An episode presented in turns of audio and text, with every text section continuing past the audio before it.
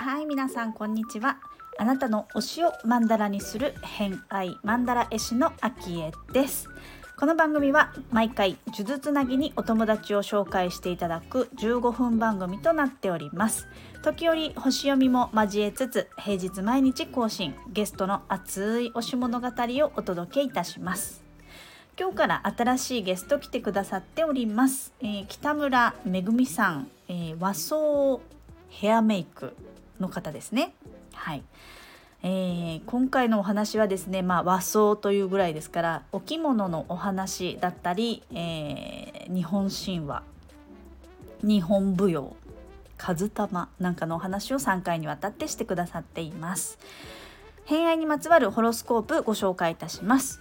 月星座がヤギ座金星星座が水亀座をお持ちのめぐみさんです星読みが好きな人はこの星座も背景にお聞きくださると楽しめるかもしれませんそれではどうぞはい。それでは、えー今日から新しいゲストに来ていただいております。えー北村めぐみさん、お越しいただいておりますが、まずは自己紹介お願いしてもよろしいでしょうか？はい、ありがとうございます。えー北村めぐみと申します。えっ、と、活動としましては、えっ、と、仕事が、えっ、と、まあ、美容師っていうカテゴリーになるんですけども、ヘアメイク着付けをメインでやっております。で、主に、あの、結婚式の前撮りだったりとか、親善結婚式だったりとかも和装をメインに扱ってるんですけども、まあ、自分で着物が好きで、い打ち掛けをめちゃくちゃ購入しまして、え、自分でですか？そうなんです。そうなんです。個人で、個人レベルでは結構持ってる方だと思うんですけれども、なので衣装も貸し出しをして、えっ、と、まあ和装の撮影だったり、和装の結婚式を楽しんでいただくっていうことに力を入れております。なるほど。はい。えっ、と、美容院を経営されている。い経営はしてなくて、サロン美容師はもう昔やってたんですけど、うんうんサロン美容師からもうヘアメイクっていう形に、あ、フリーっていう感じそうです、ねそうです。フリーのヘアメイクさんになりたくて、サロン辞めて、ヘアメイクの学校に行き直して、そこからです。はい。じゃあ、その個人レベルでって言った、そういったお着物関係は全部個人で、じまあ、自宅なりどこかに保管をして、そうなんです。ねじゃあ必要なものをその撮影の時にはい持。参して、その方に着付けをするっていう感じ。この大きいスーツケースを持って、うんそうですよゴロゴロって引いて行きます。へを持ってまいります。え混然にこう写真を撮る感じ。そうですね。なんか多いのはやっぱり前撮りの需要が多いのと、まあ今式挙げない方とかもコロナ禍から結構増えたので、写真だけでもう結婚式ウェディング終わらすっていう人とか、まあなんかもう本当家族式とかだったら神社とか、うん。あの、まあお寺はあんまないんですけど神社が多いですかね。神社でうん自然式でもう家族式をされる方。神社で式をされるってことですね。そうです。家族、家族で結婚式を神社で挙げられるっていう、うんなんかそういうところにちょっと力を入れていきたいなと思って、うん。はい。なので、結婚式場との契約、契提携とかもあったんですけど、もうそこちょっとほとんどやめちゃって、もう、裸一貫一人でやっていこうっていう感じで なった、なったとこです。今始まったところ？そうですね。あの、今、今年から、あの、まあ、言ったらなんか契約してたところ、ほとんどやめちゃったんですよ、去年いっぱいで。うん。はい。もうなんか自分のやりたいことに全力出したいなって思って、なので、まあ、その式場式場でカラーがあったりね、スタイルがあったり、ルールがあったりしますもんね。はい。なるほど。ちなみに、あの、全然関係ないんですけど、はいうちの母親も、あの、着付けの先生やってて、ああ、そうなんですかそうなんですよ。で、えっ、と、今はもう、うーんと、主な活動としてはしてないんですけど、年齢的にあれなんで、うんでも、あの、やっぱりその式場に行って、着付けの、まあ、パートじゃないですけど、式場の社員として、こう、着付けをするみたいな感じではやってた。だ、もうそこにいらっしゃったってことですよね。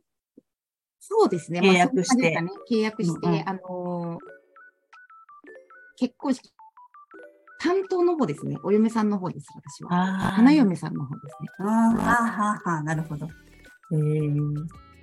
でもね、個人でやると、じゃあその営業から全部自分ってことですよね。そうなんです。もうなんかね。やっぱり個人事業苦手なんですけれども。ね、そうなんですよね。得意な、クリエイターの人って、こう得意なところはやっぱりね、クリエーションのとこだったりするんですけど、そういうね、あのー営業したり、告知したりとかね、全部本やんなき。ゃ、苦手なところやんなきゃいけないからね、学びも多いですけどね。はい。なるほど。わかりました。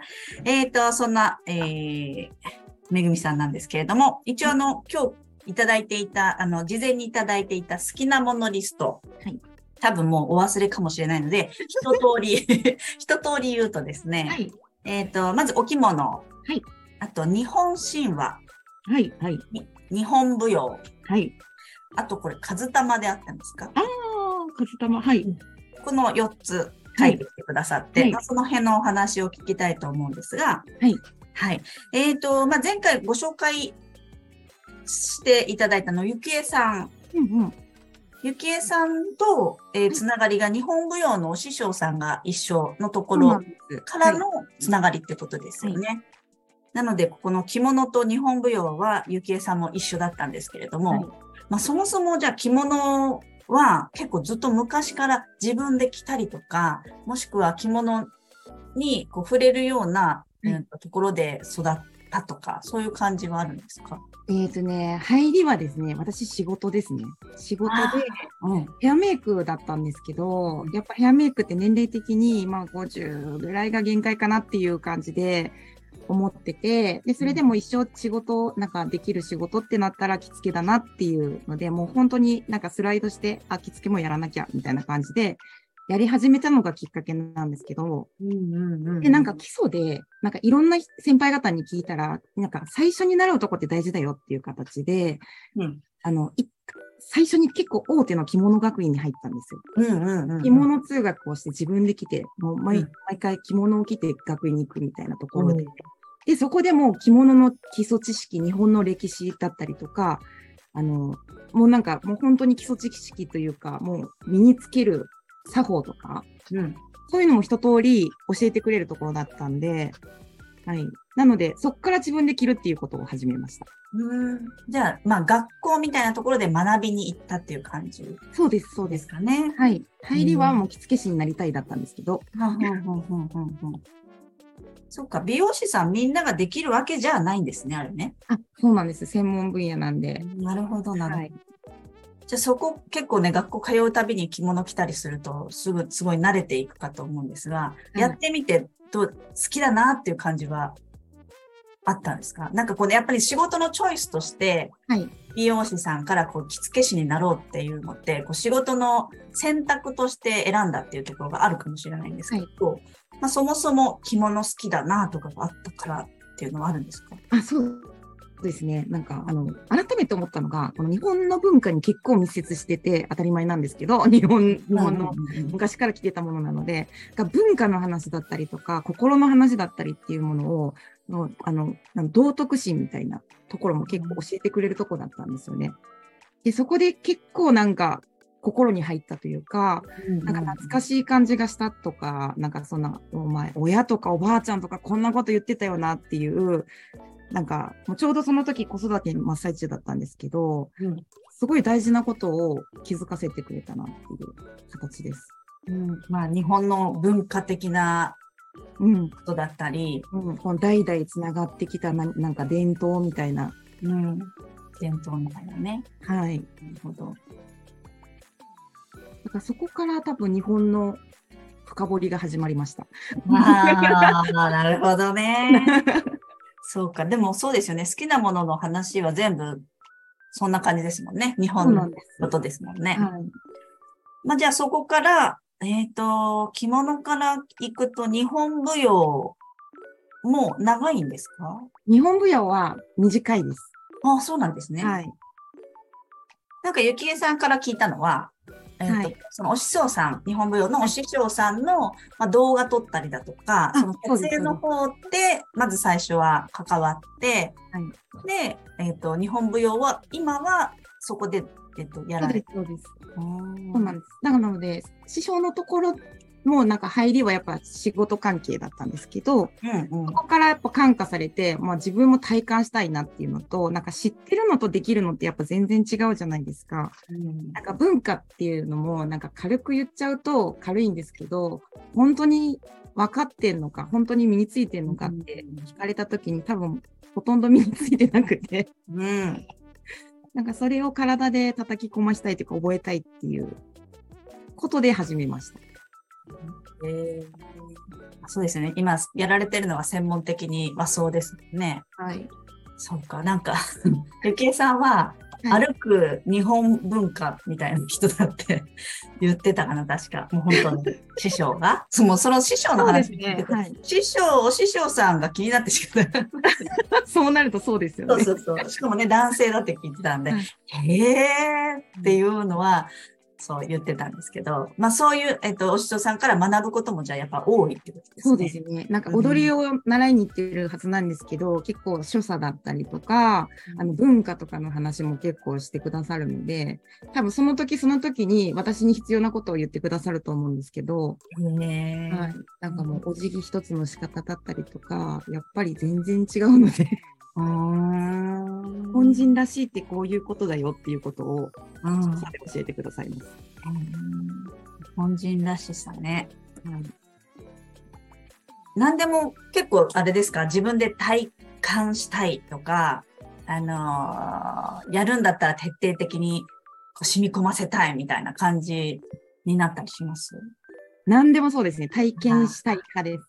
あだけど、続くかどうかは多分この分かれます。ーとりあえずやってみて、もうここで終わるパターンもあるし、いや、もっと知りたいって深くいくパターンもあるし、うん深くいくパターンが結構日本に関係することです。あーあー、なるほど。自分の好きな傾向はそっちにあるんだなっていうのは。そうですね。わかり始めて。そうか。あの、ちょっとあの、ホロスコープ、星読みのお話も交えながら番組は進めたりとかするんですけど、うんうんまあ、その中で言うと、えっ、と、めぐみさん、月の星座、生まれた時に空にあった月の場所が、多分、なんかあの、午前中生まれ、は、朝生まれだっていうふうには聞いてますって話でしたよね。はい。そう。なので、正確な時間ははっきりわからないんですが、一応7時、朝7時にちょっと出してみたんですよね。はいそしたら、おそらく、えっ、と、ヤギ座の場所、空のヤギ座の場所に月があったんではないかと思われれるんですけれども、まあ、そのヤギ座っていうのは、そういった、あの、昔からの伝統とか、はい。うんと、クラシカルなこととか、はい。そういったところの星座になるんですよね。だからええ。そこが多分もしかしてこう癒されるというか、なんとなく惹かれていくところはそこなのかなっていう、う満たしたいとかっていうところはヤギ座っぽいのかなっていうのはちょっと聞きながら思ってましたね。うんうんうんうんうん。そう。太陽星座はお羊座さんですよね。生まれた、ね、お羊座さん。お羊さんは結構スピーディーで勢いがあって、エネルギッシュで、みたいな感じだと思うんですけど、まあそれをね、社会的にっていうか、自分がこうやっていくことに使っていく力になるんですけど、まあ、月に関して言うと、自分の心だったりとか、えー潜在意識だったりとかっていうところを司っているので、そこがやっぱりそういうクラシカルな伝統的なことっていうものにちょっとこう触れていると安心したりとかするのかなっていう感じはありますよね。やっぱなんか安心感がありあったりしますか？学んでいくかしい感じなんです。安心してるす。そうへー。なんですかね、なんか先祖とのつながりを感じるというか、うんああこうやって命ってつ紡がれてったんだなとか、いうのとかを、なんか日本人に生まれてよかったなっていつも思います。うん結構そういう本とかも読むんですか？資料。うん本も読みますね。うんはい。やっぱとそういうのを手に取るのが多い。うん、偏ってます、でも、読む本。なるほどね。興味が結構ギュッといったらもうそこってなる。はい、偏りますね。なるほど、なるほど。面白いですね。まあ、でもその日本舞踊、踊る、踊舞踊ですから、まあ踊りも好きなんですか？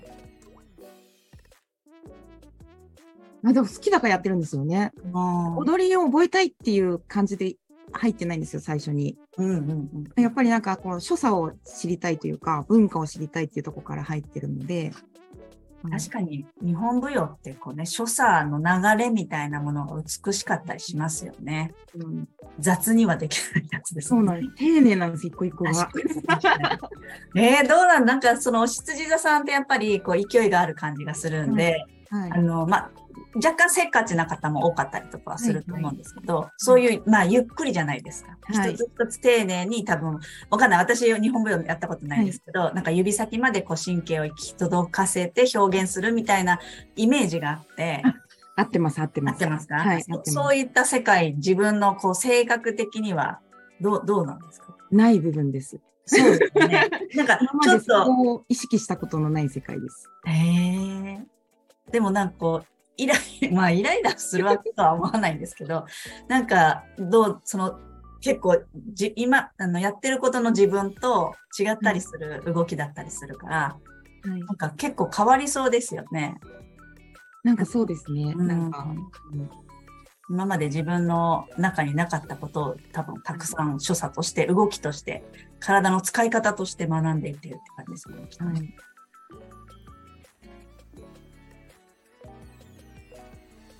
はい、ということで今回の「偏愛マンダラジオ」いかがだったでしょうか？えーと、着物のお話日本舞踊のお話していただきましたけれどもやはりねこう所作が美しくなるっていうのってちょっと憧れますよね。なんか私もそんなにうん動きが速いわけではないんですけれどもやはりゆっくり動くとか丁寧にまあ怪我もしませんしね あの貴乃花が動きがねすごいゆっくりな理由は怪我をしないから絶対にっていう話もありましたように、えー、怪我もしないし所作も美しくなる。で相手にもね多分影響としてはこう急いでる人ってこっちも急ぐじゃないですか。あのー、早食いの人と一緒に食べてると私もすごい早食いになるのと一緒で。あのゆっくりゆったりしてる人と一緒だとあのゆっくりした美しい所作に自分も慣れたりするんじゃないかなと思うので、まあ、そういった意味でもちょっとね動きを丁寧にゆっくり指先に意識を向けてみたいなのを日本舞踊はしてないですけれどもちょっとそういう意識で結構所作って変わるんじゃないかなと、うん、思いました。やってみようかな。はい、ということで、えー、今回は着物日本舞踊のお話からまた次回は変わって別のお話してくださってますので明日も楽しみにしてくださればと思います。本日もお聴きくださりありがとうございました。今日も良い一日をお過ごしください。偏愛マンダラ絵師の秋江でした。ではまた。